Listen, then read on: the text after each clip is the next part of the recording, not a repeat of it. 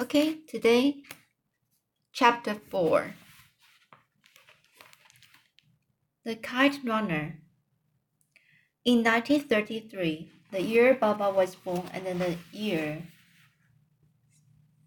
Zahir Shah, Zahir Shah began his 40 year reign of Afghanistan. Two brothers, young men from the wealthy and reputable family in Kabul, got behind the wheel of their father's Ford Roadster, high on the hashish, hashish and the amassed on French wine. They struck and killed a Hazara husband and wife on the road to Fagham. Fagman. The police brought the somewhat contrite, contrite young man and the date couple's five-year-old orphan boy before my grandfather, who was a, a highly regarded judge and a man of impeccable reputation. After hearing the brothers' account and their father's plea for mercy, my grandfather ordered the two young men to go to Kandahar at once and enlist in the army for, the, for one year. This despite the fact that their family has somehow managed to obtain them, obtain them exemptions from the draft. Their father argued, but not too vehement, vehemently. And in the end, Everyone agrees that the punishment had been perhaps harsh but fair. As for the orphan, my grandfather adopted him into his own household and told the other servants to tutor him, but to be kind to him. That boy was Ali. Ali and Baba grew up together as childhood playmates, at least until poly polio, polio, polio crippled Ali's leg, just like Hassan and I grew up a generation later. Papa was always telling us about the mischief he and Ali used to cause, and Ali would shake his head and say, But Agha, Sahib, tell me who was who was the architect of the mischief and who the poor laborer. Baba would laugh and throw his arm around Ali. But in none of his stories did Baba ever refer to Ali as his friend. The curious thing was, I never thought of Hassan and me as friends either. Not in the usual sense, anyhow. Never mind that we told each other to ride a bicycle with no hands, or to build a fully functional home homemade camera out of a cardboard box. Never mind that we spent entire winters flying kites, running kites. Never mind that me. The face of Af- Afghanistan is that of a boy with a thin boned frame, a shaved head, and low set ears, a boy with a Chinese doll face, perpetually lit by a hair-lipped smile. Never mind any of those things, because history isn't easy to overcome. Near his religion, in the end, I was a Pashtun and he was a Hazara. I was Sunni and he was Shia. Shia. And nothing was ever going to change that. Nothing. But we were kids who has learned to crawl together. And then no history. Um, as ethnicity, society, or religion was going to change that either. I spent most of the first 12 years of my life playing with Hassan. Sometimes my dear childhood seems like one long lazy summer day with Hassan, chasing each other between tangles of trees in my father's yard, playing hide and seek, cops and robbers, cowboys and Indians, insect torture, was our crowning achievement undeniably the time we plucked the stinger of a bee and tied a string around the poor thing to yank it back every time it took flight.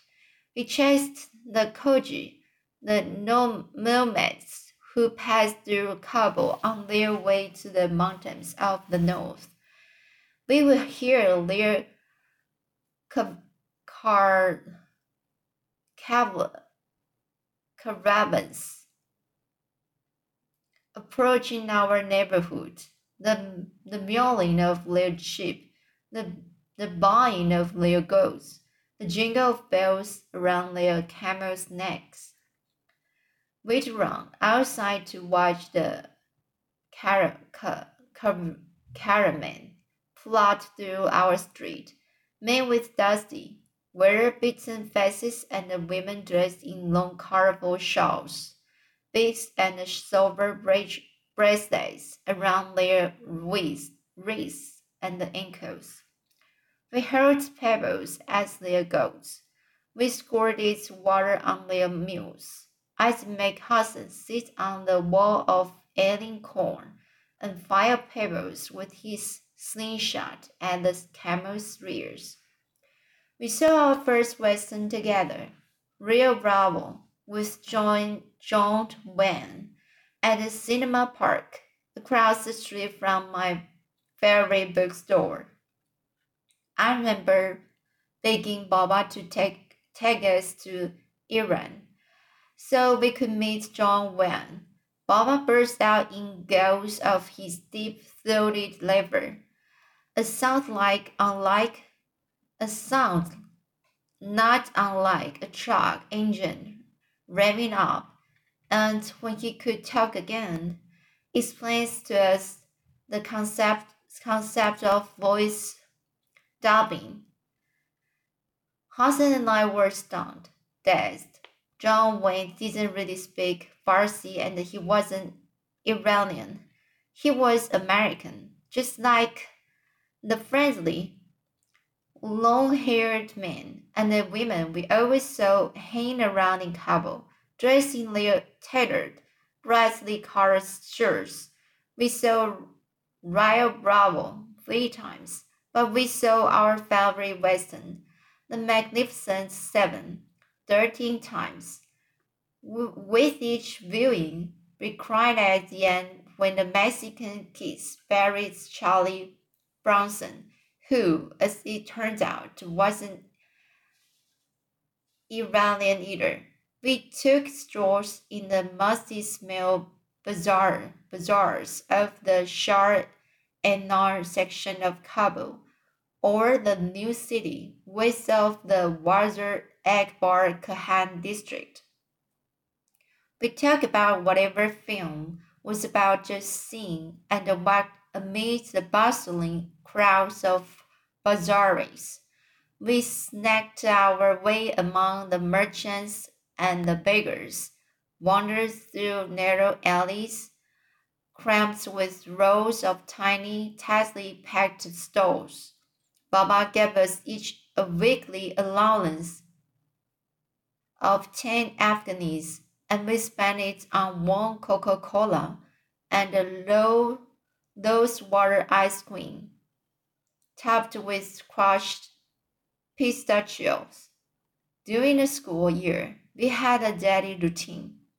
By the time I dragged myself out of bed and numbered to the bathroom, Hassan had already washed up, prayed the morning namaz with Ali, and prepared my breakfast hot black tea with three sugar cubes and a slice of Losis num, topped with my favorite sour cherry, cherry marmalade, all neatly placed on the dining table. While I ate and complained about homework, Hassan made my bed, polished my shoes, ironed my outfit for the day, packed my books and the pencils.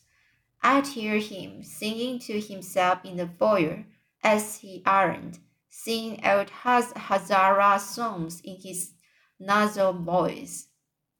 Then Baba and I drove off in his black Ford Mustang. A car led through envious looks everywhere because it was the same car Steve McQueen had driven in Bullitt, a film that played in one theater for six months. Hassan stayed home and helped Ali with the day's chores, hand washing dirty clothes and hanging them to dry in the yard, sweeping the, the floor, buying fresh naan, naan from the bazaar, marinating meat for dinner, watering the lawn. After school, Hassan and I made up, grabbed a book, and trotted up a bowl-shaped hill just north of my father's pro- property in Wazir, Akbar Khan. There was an old abandoned cemetery atop the hill with rows of unmarked hay- haystones and the tangles of brushwood clinging the aisles. Seasons of rain and snow had turned the iron gates rusty and left the cemetery's low white stone walls in decay. There was a pomegranate tree near the entrance, entrance to the cemetery.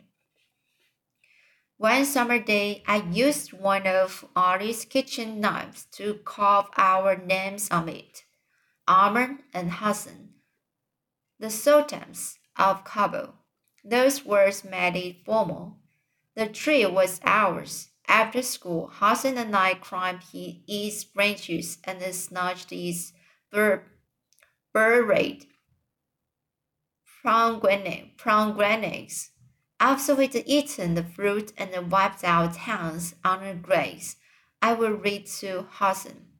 Sitting cross-legged, legged, sunlight, and shadows of pomegranate leaves dancing on his face.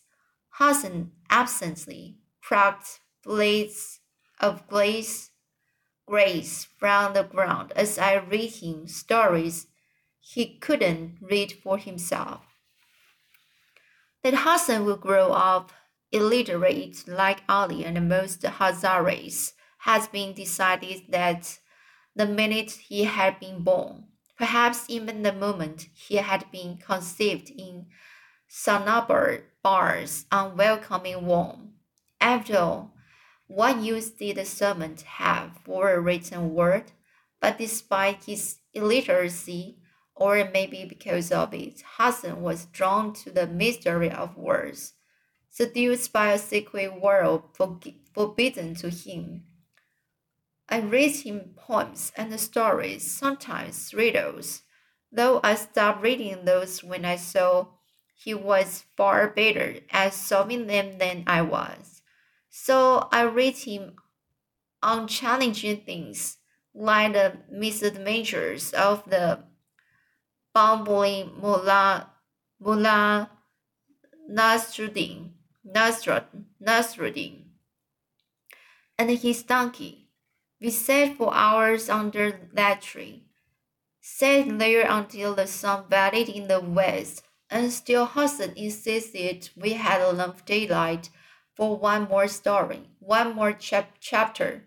My favorite part of reading to Hassan was when we came across a big word that he didn't know. I'd tease him, expose his ignorance. One time, I was reading him a Mullah Nasruddin story and stopped me. What does that word mean? Which one? Im- imbecile. You don't know what it means? I said, grinning. Nay, I'm an Ekhan, Ekha. But it's not such a common word, word. Still, I don't know it. If he felt the sting of my teeth, his smiling face didn't show it. Well, everyone in my school knows what it means. I said, let's see imbecile. It means smart, intelligent. I will use it in the sentence for you. When it comes to words, Hassan is an imbecile. Oh, he said, nodding. I will always feel guilty about it later, so I try to make up for it by giving him one of my old shirts or a broken toy. I would tell myself that was a man, a man's alarm for harmless prank. Prank. Prank. Hassan's favorite book by far was the Shahnameh, the 10th century epic of ancient Persian heroes. He liked almost the chapters, the Shahs of old, Faridun, Zal, and the Rudabeh. But his favorite story and mine was Rostam and the so so Sohrab, the tale of the great warrior Rostam and his fleet-footed horse, Rakshi. Rostam mortally, mortally would seize valiant nemesis. So, Sohor, in battle only to discover that Sohrab is his, his non-lost son. Stricken with grief, Rostam hears his son's dying words. If thou art indeed my father, then hast thou stand thou thy sword in the lifeblood of the this song. And through this it's of thing obstin obstinacy, for I sought to turn thee unto love, and I implored of thee then thee thy name, for I thought to behold in thee the tokens recounted of my mother, but I appealed unto thy the heart in vain, and now is the time gone for meeting. Read again, please, Amir Ekha. Hassan would say. Sometimes tears poured in Hassan's eyes as I read, read him this passage and I always wondered whom he wept for the grief stricken Rostam, who tears his clothes and covers his head with ashes, or the dying Sohrab, who only longed for his father's love. Personally, I couldn't see the tragedy in Rostam's fate. After all, own fathers in their secret hearts harbor a desire, desire to kill, kill their sons. One day in July 1973, I played another little trick, little, little trick on Hassan. I was reading to him, and suddenly I strayed from the written story. I pretended I was reading from the book, flipping pages regularly, but I had abandoned the text altogether taken over the story and made up my own. Hassan, of course, was oblivious to this. To him, the words on the page were a scramble of codes. Indecipherable, mysterious. Words were secret doorways, and I held on the keys. As I started to ask him if he's like the story, a giggle rising in my throat when Hassan began to clap. clap. What are you doing? I said. That was the best story you ever read me in a long time, he said, still clapping. I laughed. Really? Really? That's fascinating, I muttered. I meant it too. This was wholly unexpected. Are you sure, Hassan? He was still clapping. It was great, Amir Ekha. Would you read me more of it tomorrow? Fascinating, I repeated, a little breath, breathless, feeling like a man who dis- discovers a buried treasure in his own backyard. Walking down the hill, those were exploding in my head like the fireworks at Chaman. Best story you will read me in a long time, he said. I had read him a lot of stories. Hassan was asking me something. What? I said. What does that mean? Fascinating. I laughed, clutched him in the hug, and planted a kiss on his cheek. What was that for? he said, startled, flushing. I gave him a friendly shove, smiled. You are a prince, Hassan. Hassan. You are a prince and I love you. The same night I wrote my first short story. It took me 30 minutes. It was a dark little tale about a man who found a magic cup and learns that if he wept into the cup, his tears turned into pearls. But even though he had always been poor, he was a happy man, man and rarely shed a tear. So he found ways to make himself sad so that his tears could make him rich. As the pearls piled up, so did his greed grow. The story ended with the man sitting on a mountain of pearls, knife in hand, weeping helplessly into the cup with his beloved wife's name, body in his arms. That evening, I climbed the stairs and walked into Baba's smoking room in my hands the two sheets of papers on which I had scribbled, scribbled the story. Baba and Rahim Khan were smoking pipes and sipping brandy when I came in. What is it, Summer? Baba says, reclining on the sofa and lacing his hands behind his head. Blue smoke swirled around his face. His glare made my throat feel dry. I cleared it and told him I'd written a story. Baba nodded and gave a thin smile that com- conveyed little more than faint interest. Well, that's very good, isn't it? he said. Then nothing more. He just looked at me through the cloud of smoke. I probably stood there for under a minute, but to this day, it was one of the longest minutes of my life. Seconds plodded by, each separated from the next by an eternity. Air grew heavy, damp, almost solid. I was breathing bricks. Baba went on staring me down and didn't offer to read. As always, it was Rahim Khan who rescued me.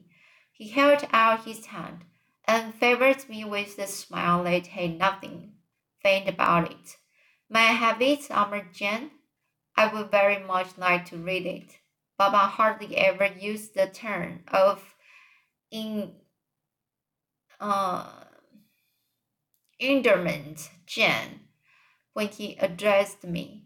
Baba shrugged and stood up. He looked relieved as if he too had been rescued by Rahim Khan.